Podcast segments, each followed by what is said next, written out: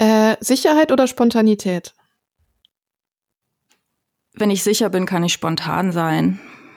Also mir ist schnell langweilig, bin kein Routinemensch.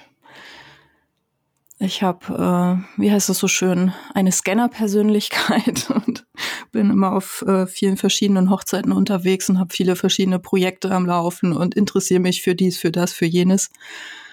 Ähm, deshalb muss ich irgendwie spontan sein. Bin auch gerne spontan, weil dann die schönsten, kreativsten Dinge bei rumkommen. Ähm, aber ich bin dabei auch gern sicher. Also ich bin nicht so der Risikomensch, glaube ich. Ich brauche da meinen, meinen Rückhalt und äh, mein Netz, was mich auffängt. Falls es schief geht, dann kann ich mich auch was trauen, ganz spontan.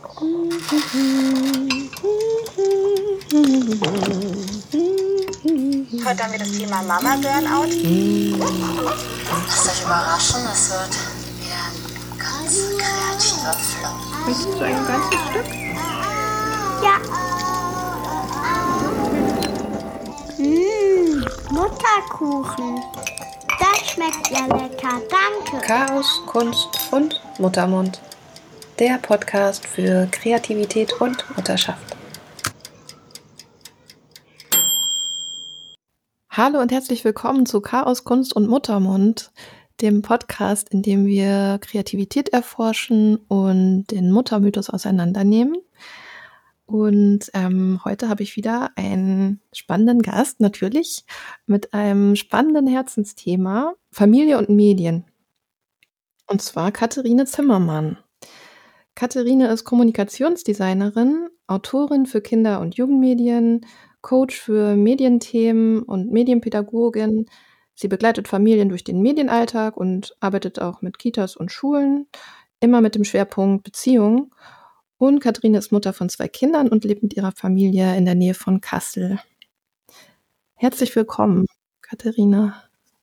Dankeschön, danke für die Einladung.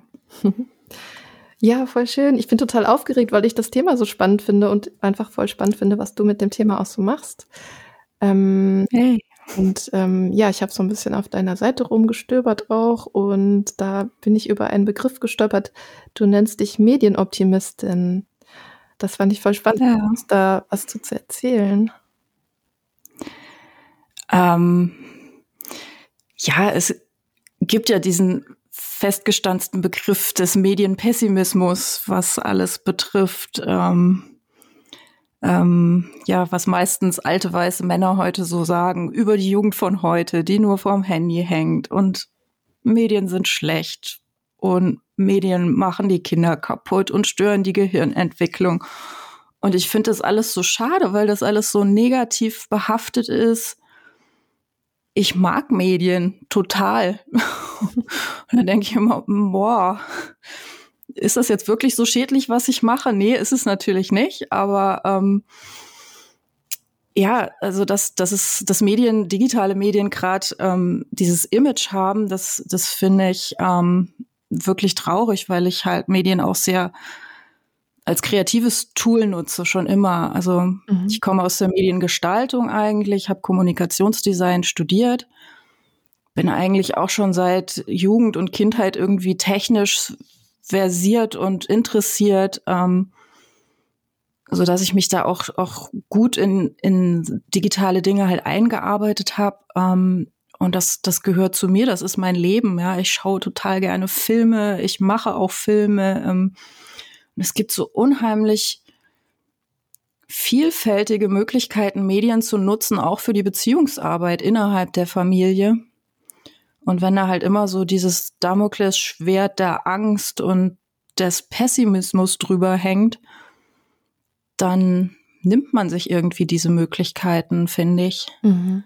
Ja. Und deshalb habe ich mich selber als Medienoptimistin bezeichnet, weil ich, weil ich Medien oder digitale Medien halt auch gerne nutze, so wie analoge Medien auch. Bücher sind für mich Medien, ähm, um bestimmte Strategien damit zu erfüllen, ja, um runterzukommen, um zu meditieren, um weiß ich nicht, also was man vielleicht gar nicht so im ersten Moment mit Medien verbinden würde.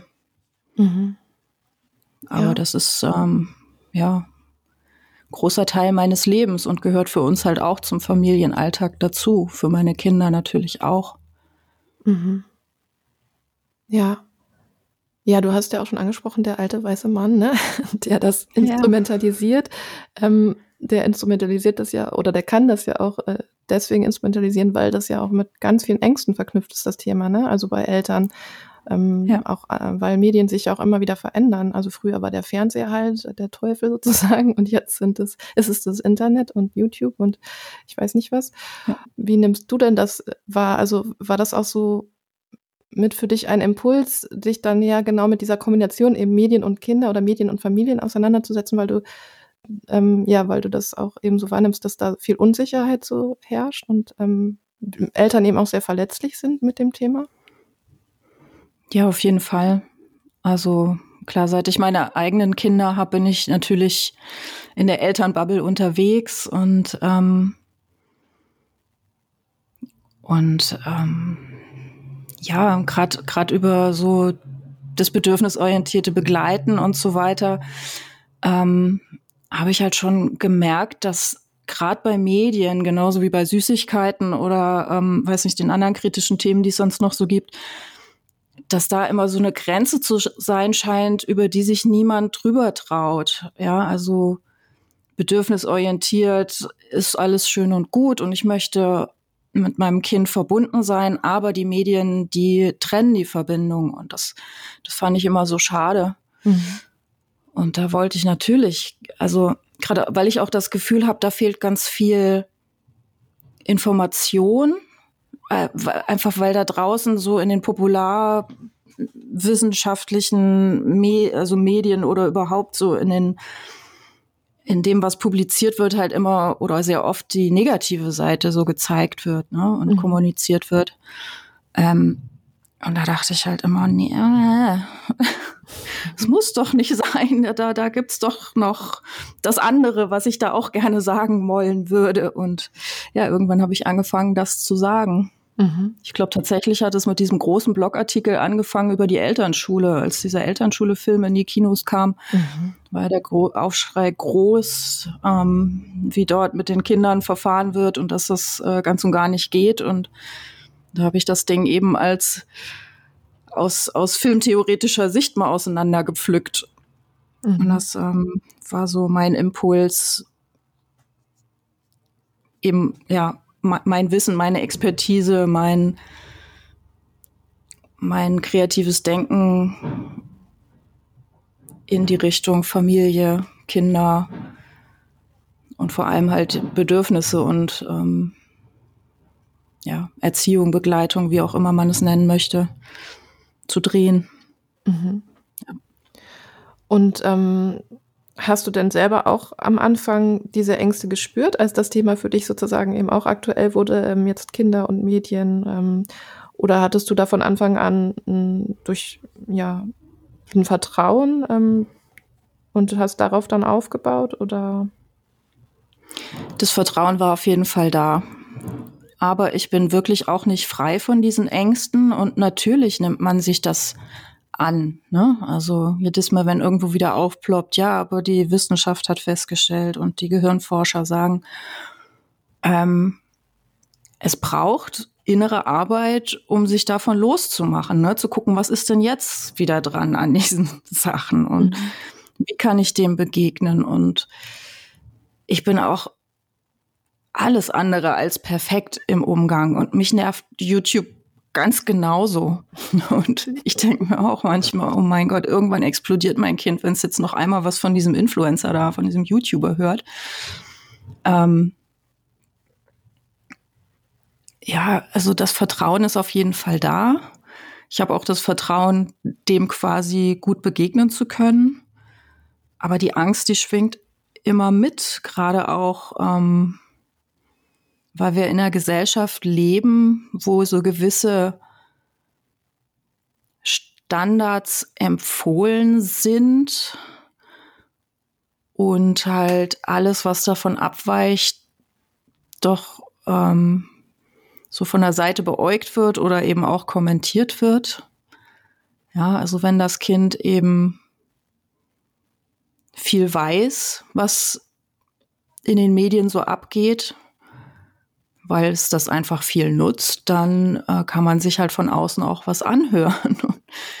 Und diese Angst ist natürlich immer da. Ne? Also die Medien sind ja immer schuld, das ist ja ganz klar. Die sind schuld an allem und natürlich ähm, kann ich argumentieren, aber in manchen Situationen ähm, denke ich mir, uff, ja, da stehen wir genauso da wie alle anderen Familien auch. Mhm. Ja. Ja, ich, ich finde auch einfach die, die Fülle an, an, an Medien, die es hier mittlerweile gibt, ähm, die ist auch einfach super herausfordernd. Ne? Also, ähm, mhm. weil ich mhm. merke, es gibt auch einfach nach wie vor, ähm, auch in den öffentlich-rechtlichen, in Kinderformaten, ne, gibt es nach wie vor Rassismus, Sexismus, alles Mögliche ähm, unreflektiert. Ähm, ja. Da muss man ja immer wieder auch gucken, was guckt mein Kind da und dann überlegen, will ich, dass es das guckt und ähm, wie gehe ich da jetzt mit um, ähm, wie gehe ich ins Gespräch. Ich will mein Kind ja auch nicht äh, von oben herab lehren oder zensieren. Ne? Also ähm, ich glaube, das ist jetzt in dieser Zeit, in der wir leben, auch echt nochmal eine größere Herausforderung, weil das einfach von allen Seiten ja ähm, einfach auf die Kinder auch einströmt. Ähm, ja. Wie, wie, wie erlebst du das denn in deinem Alltag ähm, bei der Begleitung von Familien oder was sind da deine, oder hast du Tipps oder Ratschläge zu dem Thema? Es ist halt alles sehr individuell, ne? Ähm, also natürlich kann man bestimmte Sachen vermeiden, kann sich drum rumschiffen, aber irgendwann, also man kommt eigentlich nicht drum rum. Früher oder später kommt man mit bestimmten Inhalten in Kontakt und da rate ich halt immer, Prävention und Vorbereitung ist das Beste, was du eigentlich machen kannst für dein Kind. Mhm. Ne, also sich selber schlau machen, was ist es eigentlich gerade, was, was es so gibt, was ich nicht möchte, wo ist meine eigene Grenze, die ist ja auch sehr individuell. Ähm, was geht auf keinen Fall, wo, wo schalte ich da vielleicht auch ähm, technische Sachen ein, ähm, was für Kinder zum Beispiel überhaupt nicht geeignet ist. Mhm. Wo kann ich die Grenze flexibel halten? Wo kann ich dabei sein? Oder wo können wir Teile davon gucken? Ähm, oder wo lasse ich das Kind entdecken, und bespreche es aber hinterher, ja. Und es ist ja nicht nur, es sind ja nicht nur Medien, die mich oder mhm. mein Kind prägen, sondern mhm. es ist ja die gesamte Gesellschaft. Mhm. Und irgendwie das, was in den Medien ist, ist ja auch ein Spiegelbild der Gesellschaft. Mhm. Und ich meine es jetzt auch gar nicht wertend, sondern wenn die Kinder mit den Nachbarn sprechen und die sagen rassistische Dinge oder sexistische Dinge, die nicht mal bös gemeint sind, sondern einfach, weil sie so diese eingeschliffenen ähm, naja, dieser Alltagsrassismus oder, ne, weißt du, so diese Sprüche, die halt so kommen, dann kann ich mein Kind sensibilisieren dafür, ne, und kann das im Privaten auch besprechen. Oder ich kann sagen, ich konfrontiere die Person jetzt damit und halte da jetzt gegen. Also das ist auch wieder die persönliche Entscheidung, wie ich damit umgehen möchte, was ich für ein Typ vielleicht bin. Mhm. Ähm, ja, also es gibt keine pauschalen Tipps. Mhm. Es gibt einfach Entscheidungen, die ich treffen kann, sobald ich genügend Informationen über ein bestimmtes Thema gesammelt habe. Mhm. Und die, die ich treffen kann, wenn ich mir meiner Werte bewusst bin. Und wenn ich mein Kind gut kenne. Ja, also viel, viel Selbstreflexion und Reflexion der Familiensituation. Genau. Hm. Und wenn ich das erstmal gesetzt habe, dann, dann kann man da natürlich gucken, ne? Okay, wie schalte ich diese und jene Filter ein? Ähm, welche Themen gibt's, die, die ich wie mit meinem Kind besprechen möchte? Ab wann möchte ich das, dass das Kind über XY das und jenes lernt? Aber das, das trifft für Bücher und für alles andere genauso zu wie für digitale Medien. Mhm. Deshalb ist das jetzt ähm, ein sehr übergreifendes Thema, glaube mhm. ich. Mhm. Ja. ja. Aber du hast natürlich recht, durch diese Flut und durch diese Vielfalt an Inhalten, da kommt man als Eltern nicht mehr hinterher. Und ich glaube, wir müssen, wir müssen da uns auch den Anspruch ein bisschen runternehmen, dass wir ähm, mit allem Schritt halten können. Also wir können es versuchen, so gut es geht, uns zu interessieren, mit dem Kind zu sprechen. Was macht es so? Lass mir das erklären, je nachdem, wie alt das Kind ist, eben auch dabei zu sein. Zumindest für eine Weile, bis, bis sicher ist, ne? Mhm. Also bis ich mich vertraut gemacht habe mit dem, was es da äh, schaut oder hört oder liest. Ähm, aber quasi alles im Griff zu haben, davon können wir uns, glaube ich, gut verabschieden. Das schaffen wir nicht. Es ist so unheimlich vielfältig und jeden Tag also ich ähm, bin ja schon wirklich medienaffin und ich bin da auch sehr, sehr nah dran und schaue auch viel selber und recherchiere viel. Aber dann kommt meine Tochter wieder mit, hey, da gibt's so neue Funktionen in Dings und da kann man zu Partys und weiß ich nicht was. So, was? Moment, stopp. Ein Schritt zurück. Erklär mir das grad mal. Und dann kann ich gucken, ob ich das möchte oder nicht und kann dann wieder irgendwelche neu eingeschleusten äh, Einstellungen machen, damit nicht äh, jeder irgendwie mit meinen Kindern chatten kann oder so. Also das, äh, man muss da schon sehr achtsam sein. Mhm. Aber letztlich, ja, also es ist viel, es ist viel im Alltag, es nimmt viel Zeit ein. Aber letztlich ist es unsere Aufgabe als Eltern, ne, die Kinder gerade auch da zu begleiten. Mhm. Also nicht nur den, den regulären analogen Alltag mit allen alltäglichen Dingen wie äh, Essen, Waschen, Zähne putzen, sondern eben das Digitale, das Mediale, das ähm, ist Teil derer Kindheit und ja, das gehört mit zu unseren Aufgaben, weil es einfach auch in den Bildungseinrichtungen nicht äh, eindeutig abgedeckt ist, ja, mal mehr, mal weniger. Mhm. Ja.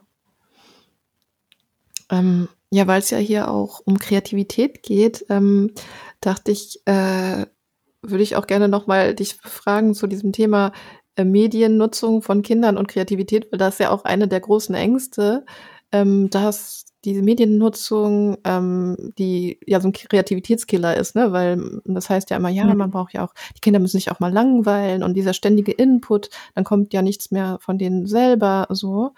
Ähm, da wird ja nur passiv konsumiert und ne, das ist, glaube ich, eine ziemlich große ja. Angst so.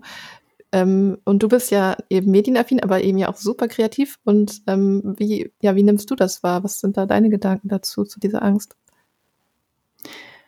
Also zum einen äh, hat die Angst natürlich ähm, eine Begründung und ähm, ich glaube, die da, da kann man auch gar nicht widersprechen, dass Kinder auch mal frei, also reizfreie Zeit brauchen und Langeweile brauchen und mhm. dass sie ähm, auch selber kreativ werden müssen. Ähm, die Frage ist, wie, wie motiviere ich sie dazu? Kann sie ja nicht zwingen, so sei mal kreativ.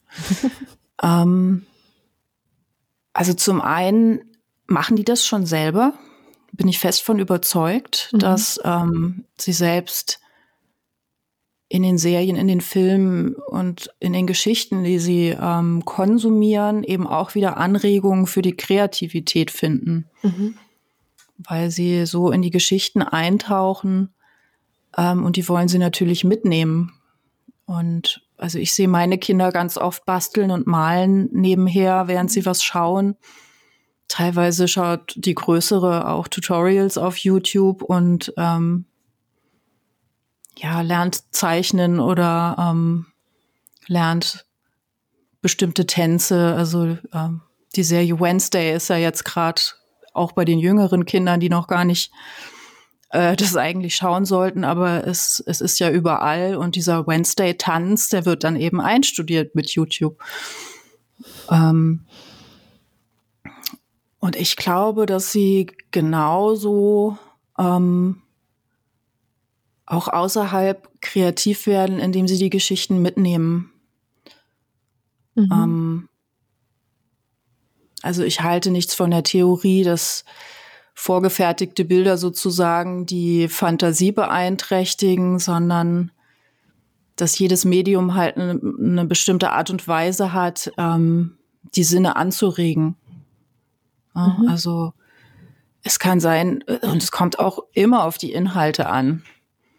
Natürlich sind die ähm, Serien, die schnell geschnitten sind, laute Stimmen haben, viel Musik haben, die sind anstrengend. Aber es gibt genauso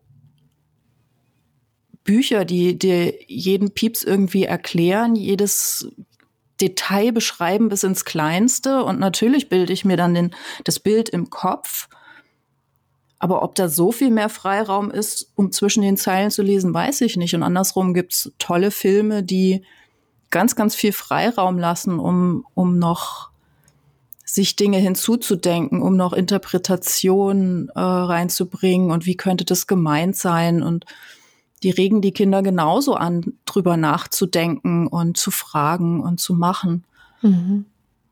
Ja, und gerade meine, meine große Tochter, die, die geht halt viel auch über Musik, ne? Die, ähm, die, die hört, hört dann Lieder, gerade bei, naja, so Kurzvideos, ne, bei YouTube Shorts oder bei so TikTok, ähm, da wird ja ganz viel so Musikschnipsel benutzt und sie, sie sucht dann, bis sie ähm, bis sie das ganze Musikstück gefunden hat. Und dann schauen wir zusammen Musikvideos an und sie möchte den Text dann verstehen und lernt dabei schon ein bisschen Englisch und ich übersetze ihr das dann.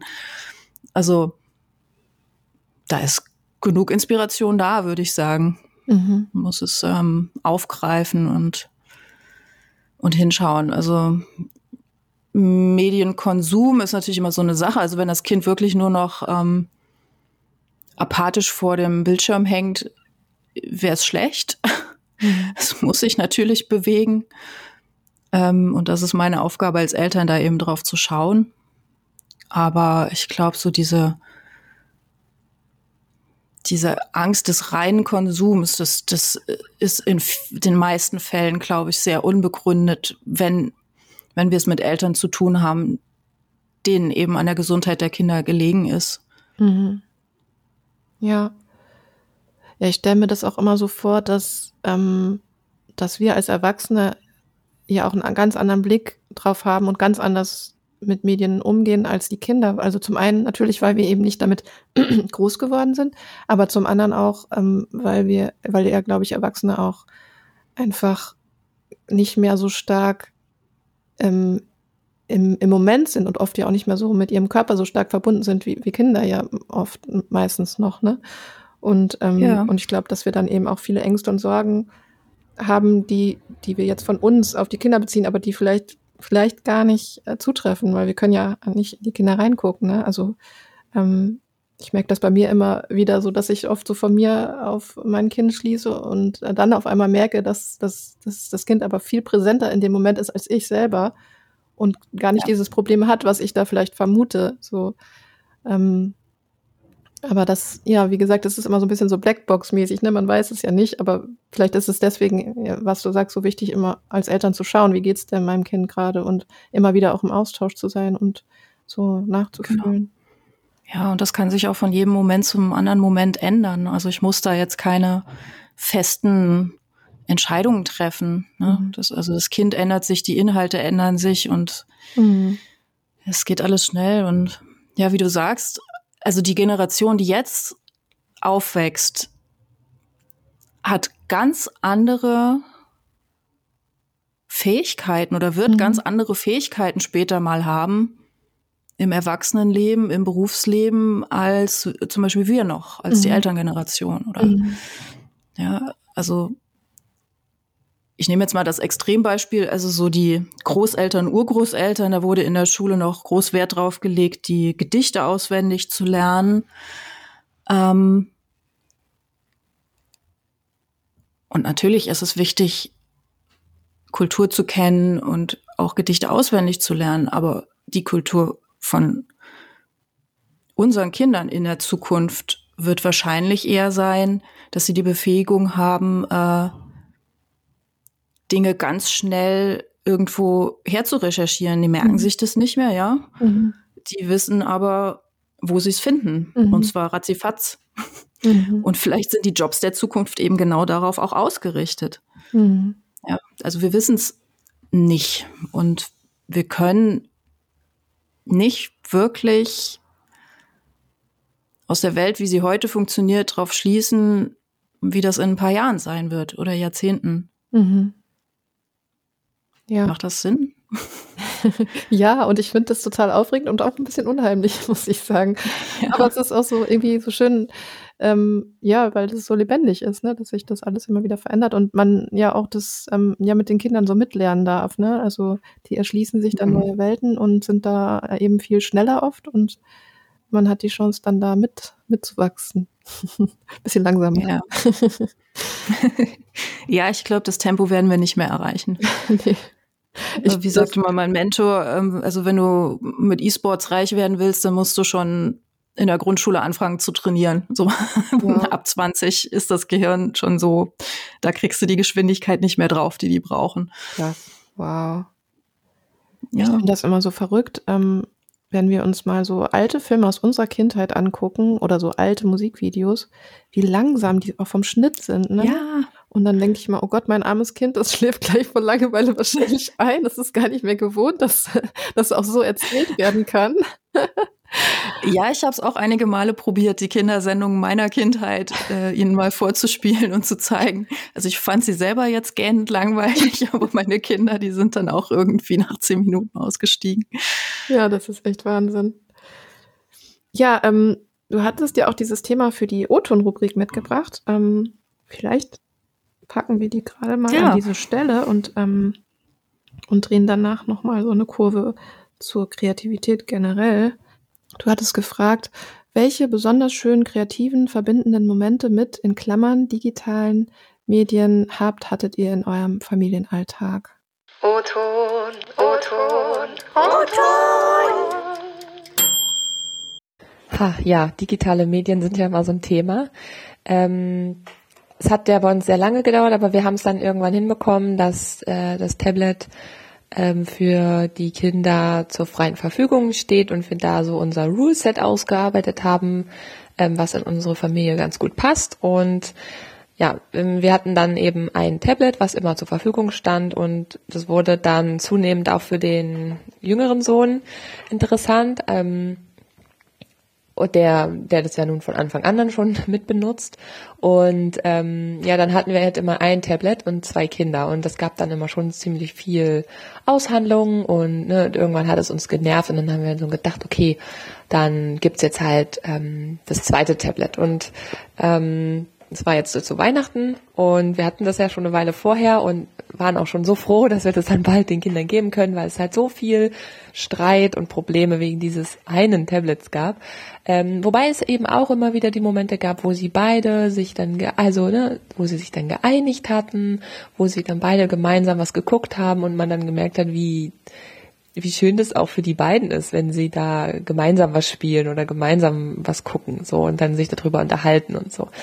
Ähm, genau. Und das Spannende ist, dass es jetzt, wo wir, wo wir beide, also wo wir zwei Tablets haben, ähm, tatsächlich sich überhaupt gar nicht geändert hat. Es gibt immer noch genauso viel Streit um die Tablets, weil das sind zwei verschiedene und haben auch aufgrund des Betriebssystems zwei verschiedene, ähm, also haben sie verschiedene Sachen drauf, sodass es immer noch Diskussionen gibt, mal um das eine, mal um das andere Tablet.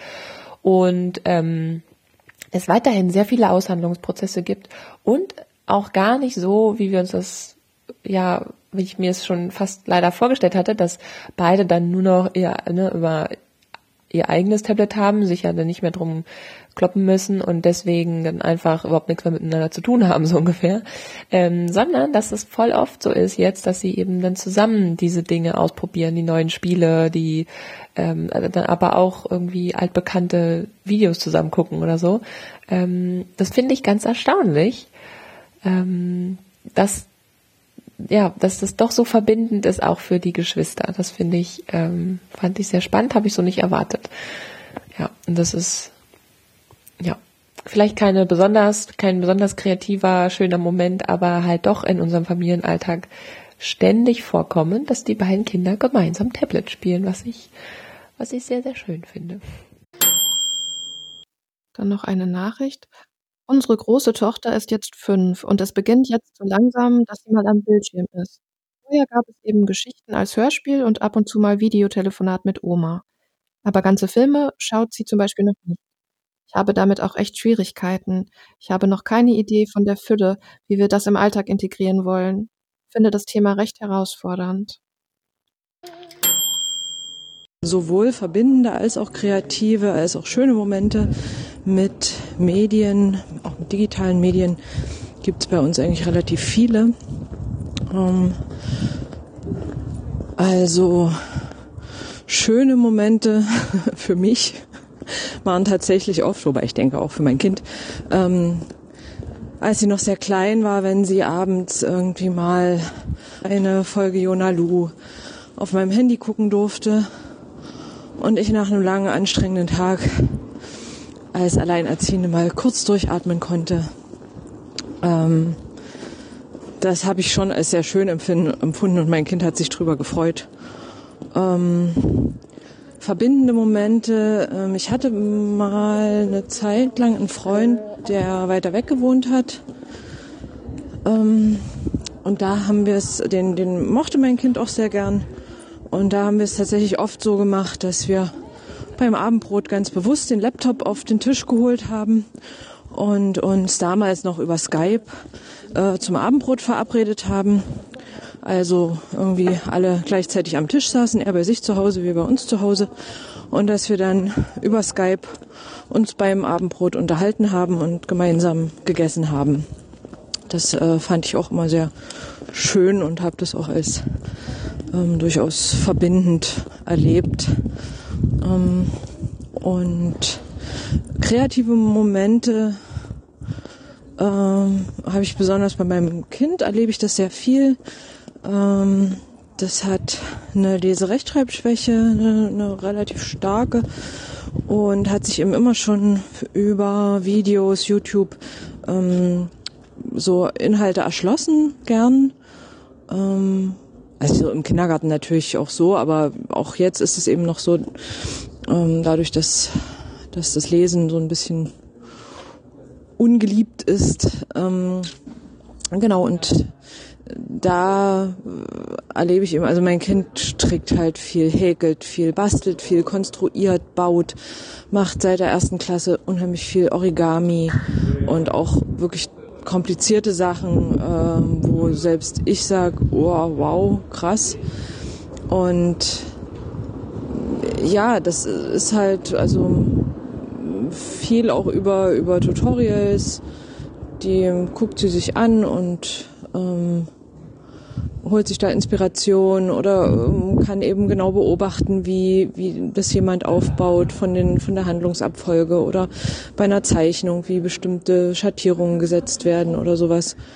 Und ja, nutzt, nutzt das, ähm, nutzt diesen Input sehr kreativ, ähm, um sich dann eben wirklich in, in ihre Bastelarbeiten oder Sachen, die sie, die sie vorhat, zu vertiefen über Stunden und hat dadurch aber eben auch ein immenses Wissen ähm, in sich, äh, wie sie vorgehen muss, um bestimmte Ziele zu erreichen, wenn sie eine Idee hat, wie sie die dann umsetzen kann.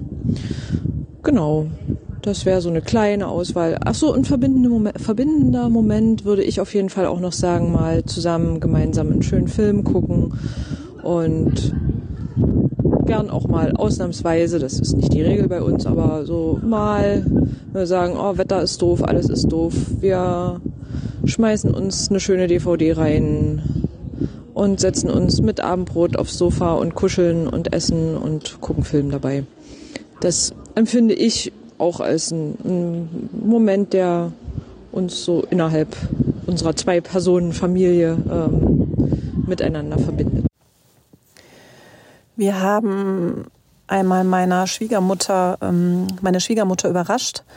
In der Corona-Zeit, äh, da haben wir ihr an ihrem 60. Hochzeitstag, ähm, den sie mit ihrem verstorbenen Mann hatte, ähm, auf ihrer Terrasse ein äh, Tablet hingestellt, äh, wo sie sich dann hinsetzen sollte. Und äh, vorher hatten wir alles vorbereitet, dass ähm, dann ihre äh, beiden Söhne und mein Mann und ich dann jeweils an ihren, in ihren unterschiedlichen Städten ähm, sich auch eingewählt haben in das äh, Meeting und äh, wir haben uns dann noch hinter der Hecke irgendwie versteckt und dann haben wir alle zusammen ihren Hochzeitstag quasi auf die Distanz gefeiert. Das fand ich eine sehr kreative Lösung, ähm, wie wir da alle saßen an unseren Plätzen und äh, sie dann all ihre Söhne und ihre ganze Familie sehen konnte.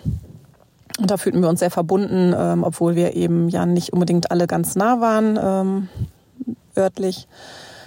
Das fand ich sehr schön. Äh, und ein anderes Erlebnis ist ähm, einfach, dass meine Tochter auf meinem Tablet äh, in dem Grafikprogramm ähm, sich mit dem Stift, also da hat sie sich mit dem Tablet hingesetzt und äh, fing dann an zu malen und ähm, hat verschiedene Farben ausprobiert und mit ihren damals vier Jahren ähm, hat sie das super gemacht und hat da total tolle Bilder gezaubert. Und da war ich sehr beeindruckt, weil ich selber in dem Programm noch nicht so gut umgehen konnte ähm, zu dem Zeitpunkt. Und ja, mich hat es einfach überrascht, wie schnell so ein Kind äh, mit so einem virtuellen Stift und so einer digitalen Oberfläche äh, kreative Bilder zaubern kann. Das äh, sind so meine zwei Erlebnisse, die mir gerade so einfallen. Tschüss.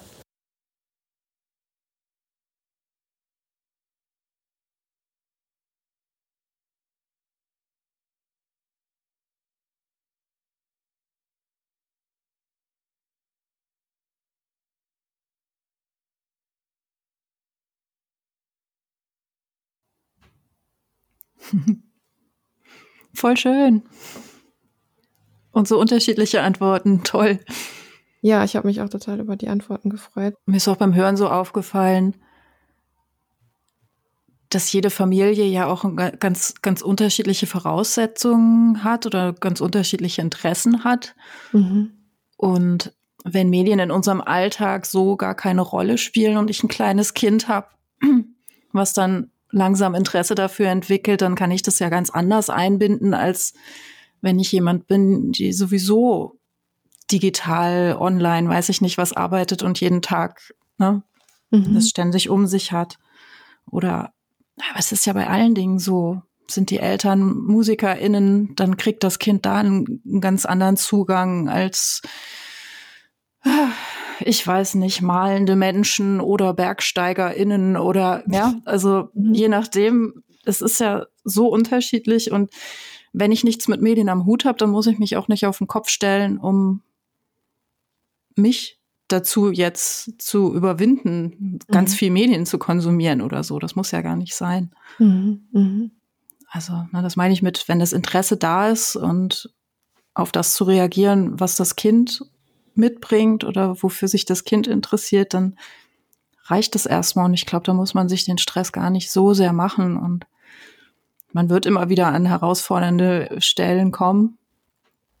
Aber gerade dieses ähm, kreative Verbindende, die Kommunikation jetzt auch nochmal zu hören, ich habe da auch ganz viel wiedererkannt so aus unserer Familie. Das war total schön. Hm. Ja, vielen Dank für die Frage. Ähm, du hattest ja in der Warm-up-Runde kurz erwähnt, dass du eine Scanner-Persönlichkeit bist. Ja. ähm, und ich finde, ähm, als ich so, über, äh, so durch deine Seite gestöbert bin, ähm, ja, ist mir das auch schon sofort so aufgefallen, dass ja, dass du so unglaublich vielseitig unterwegs bist und ähm, also das, deine Seite ist so auch schon so alleine so kreativ gemacht, ne, mit diesen bewegten Texten zwischendurch und auch ja. wie du deinen Lebenslauf dargestellt hast, ne, also so grafisch, aber eben auch ähm, wie du mit Sprache spielst, äh, das ist ja auch so voll dein Element. Mhm. Ähm, und ja, da, da fließt so ganz viel zusammen. Und ähm, wie, ja, wie, wie nimmst du das denn? War, ist, war das immer schon so, dass du ähm, ja da so, so vielseitig unterwegs warst und vor allem auch so ähm, ja wirklich in allem irgendwie so kreativ warst, äh, was du so gemacht hast? Ähm, oder war das für dich auch so ein, Selbstentdecken, was, dass du eben eine Scanner-Persönlichkeit bist und dass du eben so unterschiedlich kreativ bist? Ich glaube, es war tatsächlich schon immer, aber diesen Begriff, als den dann jetzt so, ist ja noch gar nicht so lange her, dass ich den gelernt habe, ähm, dass es auch andere Menschen wie mich gibt, fand ich dann schon sehr faszinierend. ähm, ja, aber tatsächlich war ich schon immer so also ich wollte schon immer kreativ sein oder habe mich zumindest stets bemüht. Ähm, ich weiß nicht, ich habe als Kind relativ spät immer erst angefangen mit allem, aber also relativ spät. Ähm, ich habe Ballett getanzt und ich war und bin heute noch in einem Orchester und äh, spiele Querflöte und habe dann noch die Dirigentenausbildung gemacht und habe für unsere Konzerte, also es ist ein, ein äh, Mittelstufen-Laienorchester, nenne ich das jetzt mal, ähm, ländlicher Raum, zu den Stücken immer Bildschirmpräsentationen gemacht und die Fotos dazu rausgesucht. Und ähm, ja, irgendwann bin ich Mediengestalterin geworden oder bin in die Ausbildung gegangen. Das war auch eher nur ein Zufall. Ich dachte, ja, kreativ ist ganz gut und irgendwie, ja, versuche ich mal. Und dass ich dann auch an der Design-Uni angenommen wurde, war, also ich hätte nicht damit gerechnet, aber es war auch irgendwie so die beste Zeit meines Lebens. Ähm, aber auch im Studium selber habe ich gemerkt, ähm, ich habe mir keinen Schwerpunkt gesetzt, sondern ich bin wirklich durch alle Disziplinen durch. Ich wollte alles erleben. Ich wollte Typografie und Illustration und Fotografie und Film und Video. Und letztlich, ähm, ja, für meine Diplomarbeit bin ich dann auch bei Animationsfilm irgendwie hängen geblieben. Mhm. Ähm, das hat mich schon immer fasziniert und Eins meiner liebsten Ausflugsziele ist das Trickfilmfestival in Stuttgart. Leider habe ich so in letzter Zeit nicht mehr geschafft, aber zu Studentenzeiten war ich da wirklich äh, jedes Jahr für ein mhm. paar Tage. Tolle Atmosphäre, tolle Filme und ich liebe einfach Animationsfilme. Leider fehlt mir die Geduld und die Zeit, selber welche zu machen, aber ja, ja grundlegend kann ich das auch. ja, so, weiß Wahnsinn. nicht, so zieht sich das fort und irgendwie habe ich das jetzt so in meinem Beruf alles vereint, mhm. glaube ich. Mhm. Also die, die Tage sind zu kurz und ich schaffe nicht genug, aber, aber da kann ich eben kreativ sein und mit, mit Kindern, mit Familien und hm. also Medienprojekte sind halt toll. Ne? Ähm, ich möchte nicht nur Wissen vermitteln oder sagen, so und so musst du es machen oder die und die Regeln aufstellen oder so. Das, das ist nicht das, was mich interessiert. Ähm, so die, die Medienarbeit funktioniert halt viel über Projekte, wo man sich eben selber seine Lösungen erarbeiten oder seine Antworten erarbeiten darf. Mhm. Mit Eltern, mit Kindern. Und dieses, dieses Erleben, das ist schon spannend und da kann man halt auch so ganz viele tolle kreative Angebote machen, die ich noch viel mehr machen will. Ein bisschen schwieriger für mich, weil ich hauptsächlich online arbeite. Aber ähm, ich weiß nicht, wenn, wenn du halt äh, ein, Games Camp hast, wo du digitale Spiele ausprobierst, aber die digitalen Spiele dann auch mit einer ganzen Gruppe Menschen in den analogen Raum transferierst oder so. Das ist das ganz, ganz viel Medienarbeit und trotzdem wieder so ein Perspektivwechsel und das macht so viel Spaß. Also, mhm. ja. Wow, ich finde das super inspirierend. Und ähm, ja, auch, ich finde, ja, auch bewundernswert. Also, weil ich finde, ähm, in der Gesellschaft, in, dem wir, in der wir leben, ist ja oft, sind die Strukturen ja oft eher so für SpezialistInnen gemacht. Ähm, mhm. und dann, ne, das so als jemand, der aber ganz viele verschiedene Sachen macht, ähm, findet man ja oft erstmal nicht diese Strukturen, ne? Oder, oder vielleicht auch, ähm, sind Leute vielleicht auch verwirrt, ne, weil sie dann nicht wissen, ja, was, was machst du denn jetzt? Ich ja. kann dich in gar keine Schublade äh, stecken. Ähm, und ich habe das Gefühl, dass du sozusagen in deiner Kreativität auch da die Lösung für dich gefunden hast, dass du dir das sozusagen auch alles selber schaffst, ne, deine Strukturen und, ähm, und auch ja, dein Beruf sozusagen, ne? Ja, also sich selber zu finden und selber erstmal zu wissen, was, was ich will, was ich mache, was ich arbeite. Also es ist ja alles auch ein Prozess und dieser Prozess ist auch für mich noch nicht abgeschlossen und mhm. da bin ich auch viel zu, ich weiß nicht, vielleicht zu ängstlich, zu perfektionistisch, als dass ich mich als eine Sache positionieren würde. Ähm, also ich weiß, was ich damit erreichen will. Ich will Menschen unterstützen, die in meinem Bereich Hilfestellungen brauchen, in dem ich mich gut auskenne und mhm. wo ich Ideen habe, ganz, ganz viele Ideen, wie ich damit hilfreich sein kann oder unterstützend sein kann. Mhm. Aber dafür gibt's einfach keinen keinen festen Begriff. Also natürlich bin ich zertifizierte Medienpädagogin oder Mediendesignerin, aber letztlich sind es, also mal abgesehen davon, dass es, glaube ich, kein wirklich geschützter Begriff ist, ähm, bin ich so viel mehr. Ja, also kein Wort fasst das, was, was ich schaffe oder was, was ich auch will und was, was ich Menschen geben kann. Mhm. Also natürlich gibt es eine ganze Bandbreite an MedienpädagogInnen, die tolle Arbeit machen, die mich auch inspirieren. Und doch arbeiten wir alle unterschiedlich, mhm. mit unterschiedlichen Zielgruppen auf unterschiedliche Art und Weise. Und jede Persönlichkeit spielt da mit rein. Und das finde ich das Tolle an der Medienpädagogik äh, oder an der generellen Arbeit mit Medien, dass jeder Mensch sich selbst und seine Individualität damit einbringen kann. Also es würde mir nichts bringen, wenn ich, ich bin kein Gamer. Ja, also wenn ich tiefgreifende Gaming-Workshops anbieten wollen würde, würde ich mir SpezialistInnen dazu holen, die da viel mehr Erfahrung haben. Mhm.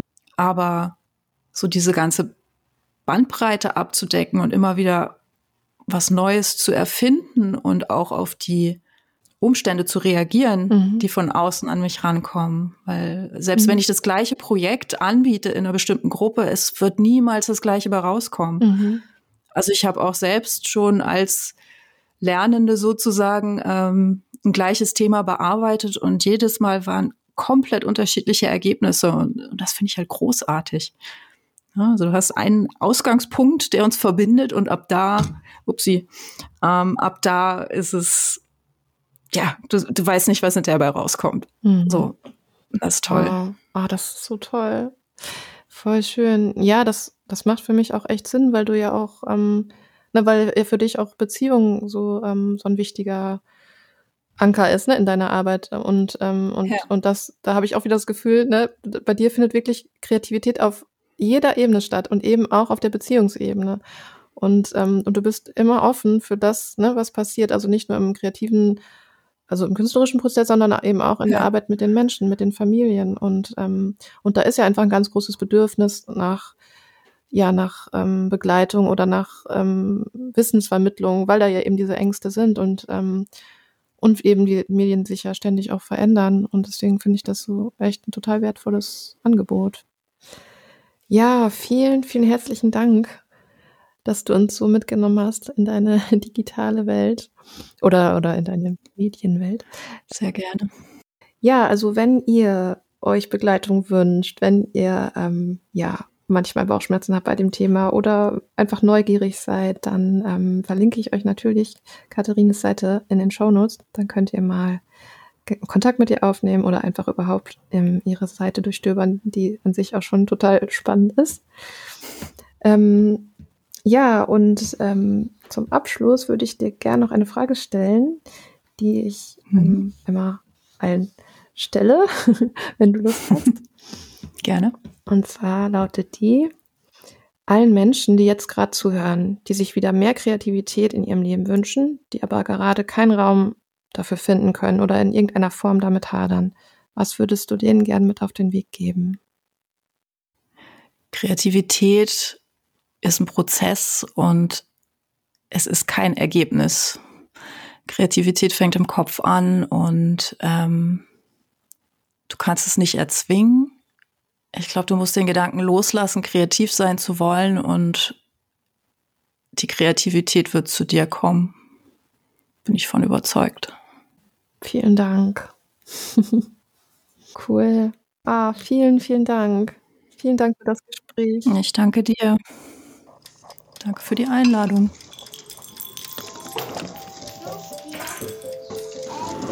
Das war's für heute mit Chaos, Kunst und Muttermund. Der Podcast für Kreative. ich freue mich, wenn ihr das nächste Mal wieder dabei seid. Mama.